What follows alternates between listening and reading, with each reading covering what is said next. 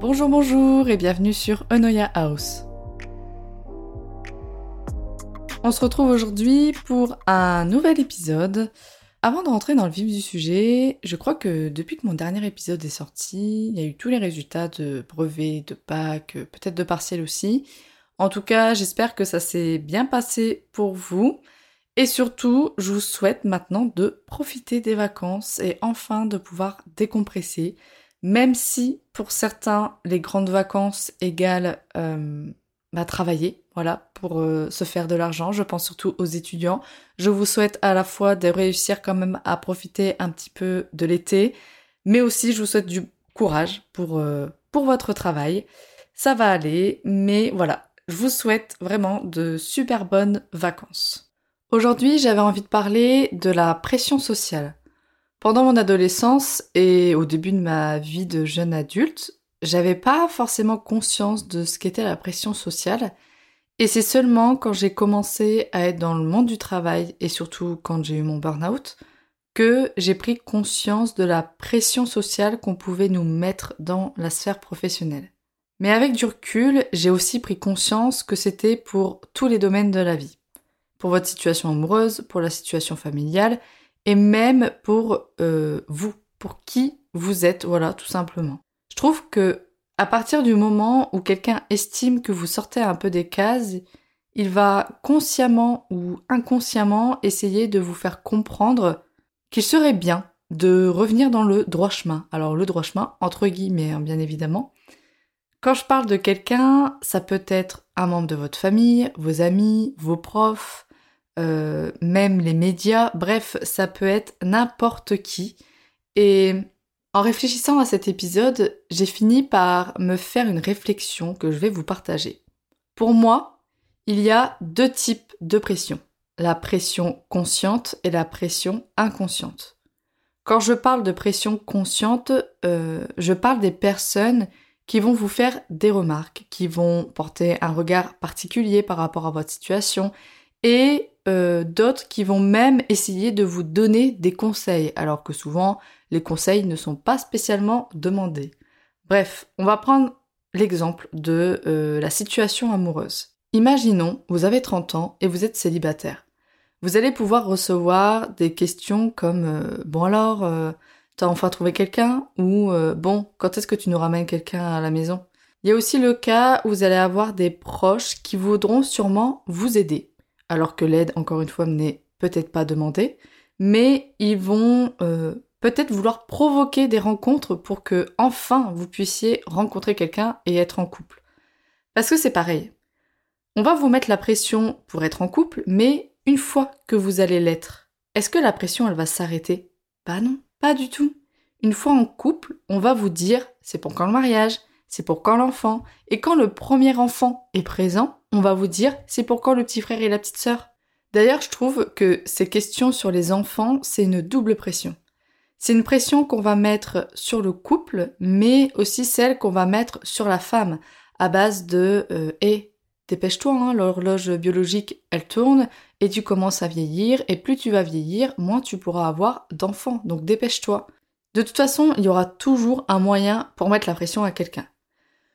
De ce point de vue-là, je trouve que j'ai plutôt de la chance, euh, peut-être pour deux raisons. La première, c'est parce que je pense que mon entourage est assez ouvert et compréhensif pour ne pas mettre ce genre de pression. Et surtout que euh, je suis avec mon copain depuis que j'ai 19 ans. Là, j'ai 26, donc ça fait un petit moment. Et on pourrait mettre la pression aussi sur le fait d'avoir des enfants et de se marier.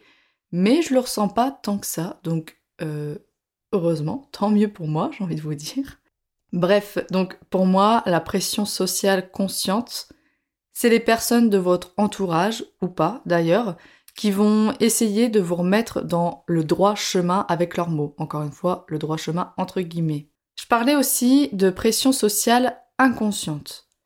J'expliquerai ça en disant que ce sont toutes ces choses que l'on peut voir dans notre quotidien et que l'on va intégrer comme étant une norme à suivre pour ne pas se faire rejeter d'un groupe.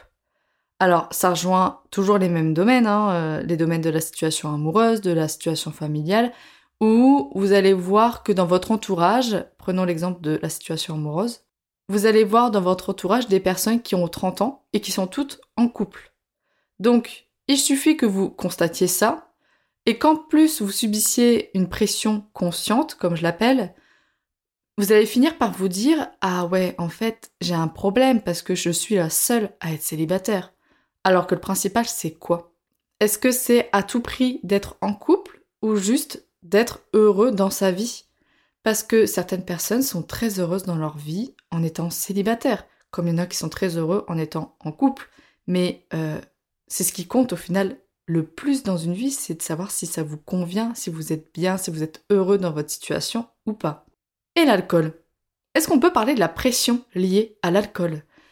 Avant de rentrer dans ce sujet-là, bien évidemment, il faut rappeler que l'alcool est à consommer avec modération. Quand on est jeune, on dit que euh, c'est cool et que ceux qui ne boivent pas ce sont des personnes ennuyantes et inintéressantes. D'ailleurs là, on est clairement sur une pression, comme j'appelais, consciente.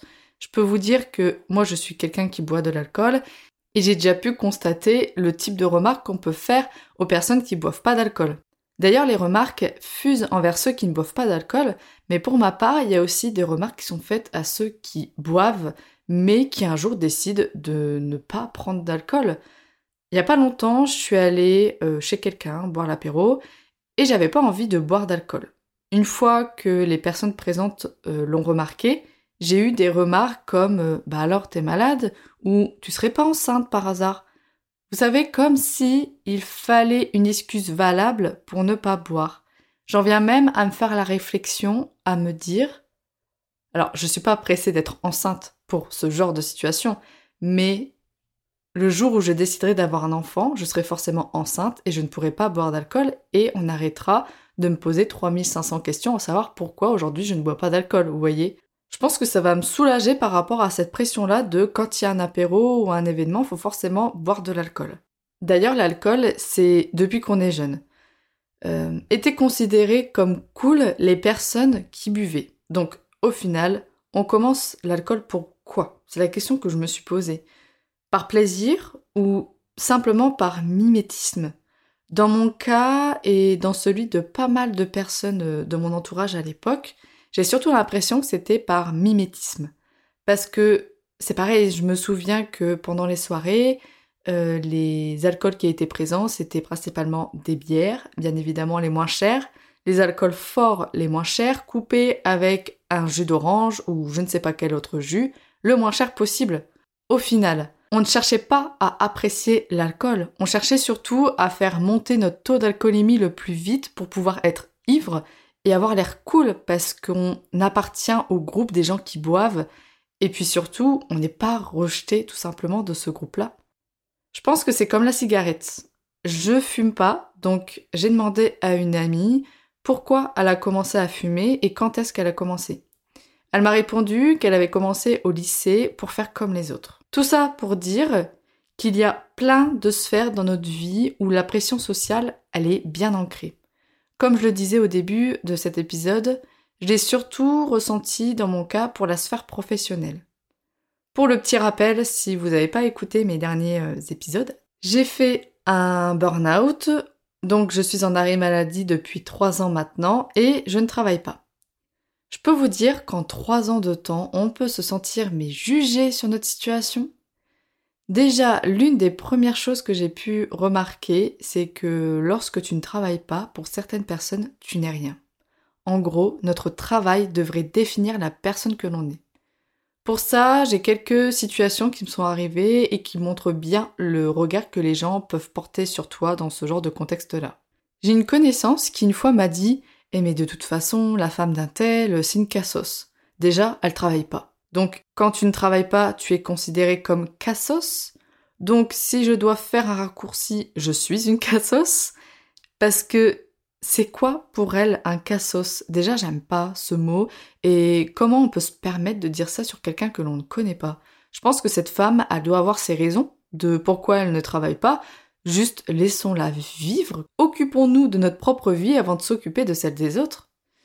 Autre situation, j'avais posté un TikTok il y a quelques mois de ça, où j'expliquais que euh, dès qu'on rencontrait quelqu'un dans la vie, l'une des premières questions qu'on va lui poser, c'est Qu'est-ce que tu fais dans la vie? En gros, c'est quoi ton métier?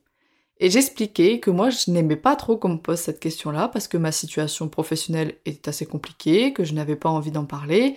Et de manière générale, je disais, mais il y a des personnes qui, je pense, n'aiment pas leur métier, donc elles n'ont pas envie d'en parler. Il y en a d'autres qui doivent estimer qu'elles passent déjà assez de temps au travail euh, pour, sur leur temps perso, en parler encore. Bref, j'expliquais qu'il y avait plein de raisons qui faisaient que on n'avait pas forcément envie de parler de notre situation professionnelle. Donc je disais qu'il était peut-être préférable à la place de poser des questions sur les centres d'intérêt, savoir ce que la personne aime faire dans la vie. Je trouve que ce qui est bien avec cette question-là, c'est que ceux qui aiment vraiment passionnément leur métier peuvent en parler. Il n'y a pas de souci. Mais au moins, ceux qui n'ont pas envie d'en parler, ils parlent d'autre chose. Donc voilà un peu en gros ce que j'expliquais dans ce TikTok. Et j'ai eu un commentaire d'une personne qui représente très bien ce que je suis en train de vous expliquer et je vais vous lire son commentaire. Donc la personne écrit Oui, mais c'est la question qui représente le plus la personne. Les centres d'intérêt, oui, c'est peut-être intéressant, mais pas du tout autant que la profession. Regarde, demain tu rencontres un homme. Il est pompier par exemple. Bah s'il te dit juste qu'il aime le foot et les chaussures, bah tu sauras toujours rien sur lui. S'il te dit qu'il est pompier, tu pourras l'imaginer dans des situations et tu pourras voir ce qu'est vraiment la personne. Ce que j'ai répondu à cette personne-là, c'est que déjà, euh, dans une conversation, la profession, ça peut arriver plus tard, si jamais les deux personnes ont envie d'en parler. Mais surtout, ce n'est pas parce que tu es pompier que tu es quelqu'un de bien dans la vie de tous les jours. Attention, je respecte totalement les pompiers, je respecte le métier qu'ils font, euh, j'ai rien à dire sur ça, mais ce n'est pas parce que tu es pompier que tu es quelqu'un de bien dans la vie de tous les jours. Et j'ai bien un exemple euh, pour euh, vous parler de ça. Quand j'étais étudiante, j'avais une connaissance qui était en couple avec un pompier. Une fois, ils sont sortis ensemble avec d'autres amis en ville, voilà, pour faire la fête, et euh, cette fille-là était extrêmement bourrée. Elle était tellement bourrée que son copain a jugé qu'elle était chiante, beaucoup trop chiante, dans la voiture. Du coup, il s'est dit, je vais m'arrêter sur le bord de la route et je vais la faire sortir et je, vais partir. Et c'est ce qu'il a fait. Il a jugé chiante, il a sorti de la voiture et il est parti, la laissant seule à 1h du matin, en ville, totalement ivre. Elle a fini par appeler mon copain vers 1h du matin à peu près. On, on y est allé ensemble, on l'a retrouvée en face de chez elle, heureusement mais elle était en pleurs, elle tremblait, elle était extrêmement mal. On a dû la coucher, on lui a apporté de l'eau, on, l'a écoutée, on a essayé de la, on a essayé de l'aider en fait tout simplement, et on est parti au moment où elle a fini par s'endormir. Déjà, comment on peut traiter sa copine comme ça? Qu'on soit pompier ou pas pompier, ça je m'en fiche. Euh, comment on peut laisser sa copine ivre morte en ville à 1h du matin? Il aurait pu lui arriver n'importe quoi. Je pense qu'en fait, tout le monde a des attentes de chaque métier. L'exemple du pompier, on se dit que ce sont des personnes courageuses, qui sont tournées vers les autres avec beaucoup de courage et de patience. On va penser que tous les pompiers de France et du monde sont aussi comme ça dans leur vie personnelle. Alors que non, comme je vous l'ai montré dans l'exemple juste avant, et ça vaut pour tous les métiers. Oui, il va y avoir des personnes qui vont très bien représenter leur métier dans leur personnalité et d'autres non. Et c'est pour tous les métiers du monde. Il y a bien une chose aussi par rapport à tout ça, c'est qu'on va accorder plus ou moins d'importance selon ce que vous faites, mais aussi ce que vous ne faites pas. Et je me suis fait une réflexion euh, depuis un moment. Je sais pas si c'est une expérience qui existe ou pas. Si elle existe, je serais ravie que vous me la partagiez. Mais je me suis dit, ça pourrait être intéressant de faire une expérience où on va prendre tout un panel de professions. Euh, on va prendre des médecins, des chirurgiens, des comptables, des profs, des policiers, euh, des femmes de ménage, des caissières, des caissiers, euh, bref, tout un panel et un éventail de professions. Et on va faire deux pièces. Une pièce où on va mettre des personnes qui sont habillés exactement pareil, avec une petite étiquette où il y aura juste leur prénom. À côté, on va faire une autre pièce où tout le monde va venir habillé comme euh, il le souhaite. Et en plus de leur prénom sur l'étiquette, il y aura leur profession. Donc ce que je vais dire, c'est juste une idée que j'ai dans ma tête, mais je ne sais pas si c'est vrai, mais je pense que il va y avoir beaucoup plus de cohésion de groupe dans les discussions dans la pièce où on ne connaît pas les professions que dans la pièce où on connaît les métiers des uns et des autres. Parce que c'est pareil, je pense qu'on peut faire exactement la même expérience avec les partis politiques. Et je pense que là encore, ce sera encore plus euh, ancré, ce sera encore plus... Euh, comment on dit? Bah, Ça va ressortir encore plus le fait qu'on prend en compte euh, le statut, en tout du moins le parti politique de la personne pour savoir si on lui parle ou pas. Je pense que ça doit aussi exister pour les métiers, mais de manière moins prononcée. Bref, dites-moi ce que vous en pensez de cette expérience et surtout, vraiment, dites-moi si euh, il y a quelque chose qui a été fait comme ça pour que je puisse aller jeter un petit coup d'œil. En fait, dans notre société, si tu n'as pas de travail, tu n'as rien et surtout, tu n'es rien. C'est horrible de le dire, hein, mais c'est vraiment la sensation que j'ai eue. Parce que à partir de ton statut professionnel, certaines personnes sauront te dire si tu es quelqu'un de courageux, d'ambitieux, d'intelligent, d'utile à la société, ou alors ils sauront te dire aussi que tu es fainéant, que tu n'en fais pas assez, que tu es fragile et que tu n'es pas spécialement quelqu'un qui aspire à grand chose dans la vie. Mais ces personnes-là qui sauront te dire tout ça, est-ce qu'elles te connaissent au final? Bah non, pas du tout, mais la pression sociale voudrait que notre métier, ce soit nous. Et c'est ce que j'ai le plus appris ces dernières années, c'est à me trouver, de trouver qui je suis et ce que j'aime en dehors d'un travail. Je sais maintenant vous dire que je suis quelqu'un de créative, qui aime apprendre de nouvelles choses, qui aime les moments simples, qui aime lire, qui aime prendre du temps pour soi et pour les autres, et qui essaie un maximum de garder euh, une certaine ouverture d'esprit. Mais ça a été extrêmement dur de réussir à me définir autrement que par ma profession et surtout que par mon échec. Un peu dans la même continuité, il y a des personnes qui m'ont dit Mais du coup, tes journées doivent être longues, mais tu fais quoi de tes journées euh? Eh bien justement, j'apprends à faire autre chose qu'à travailler. Je me découvre. Ça montre bien que pour certains, il n'y a que le travail. Ce que j'ai pu remarquer aussi, c'est la pression qu'on m'a mis vite retrouver quelque chose parce que la vie, bah, elle n'est pas gratuite et qu'elle coûte cher. Et puis de toute façon, bah, et Colline, il n'y a pas beaucoup de monde qui aime son travail, hein, donc bon. Alors oui, la vie coûte cher, surtout en ce moment, et j'ai bien conscience qu'il faut de l'argent pour pouvoir vivre sur cette terre. Mais cette pression-là m'a fait postuler à des offres qui, avec du recul, ne m'auraient tellement pas plu. Je voulais juste montrer aux autres que oui, ne vous inquiétez pas, je cherche quelque chose d'autre et, je cherche vite pour pouvoir répondre à vos attentes. Et c'est pareil, l'une des raisons qui pousse des personnes à vous dire de vite trouver un travail, c'est parce que je cite, euh, il faut se dépêcher, il faut cotiser pour la retraite, sinon tu n'en auras jamais. Alors ça, j'en ai parlé avec euh, mon psychiatre euh, que je vois par rapport à mon arrêt maladie. Il m'a dit, quelque chose d'assez intéressant. Il expliquait que déjà ces personnes qui me disent ça, à part juste me stresser, elles font rien d'autre. En plus de ça, il a ajouté le fait que la retraite, ça ne nous concerne pas actuellement. Parce que pour nous, c'est dans 40 ans, voire peut-être plus, et que d'ici 40 ans, il y a de grandes chances que les choses bougent encore, parce que le gouvernement change tout le temps et tout le monde apporte sa pierre à l'édifice. Donc qu'est-ce qui nous fait dire que dans 40 ans, euh, la retraite ne va pas être avancée ou encore reculée? Donc d'une certaine façon, oui, ça nous concerne parce que un jour ou l'autre, on va être en retraite. Mais là, maintenant, tout de suite, la retraite qui existe actuellement ne sera peut-être pas la même quand ce sera notre tour, vous voyez? Donc je trouvais ça particulièrement intéressant ce qu'il pouvait me dire, euh, ce qu'il m'a dit, parce que c'est vrai que on nous met la pression comme si la retraite d'aujourd'hui allait être notre retraite de demain. Peut-être que ça va être pire, peut-être que ça va être mieux, telle est la question.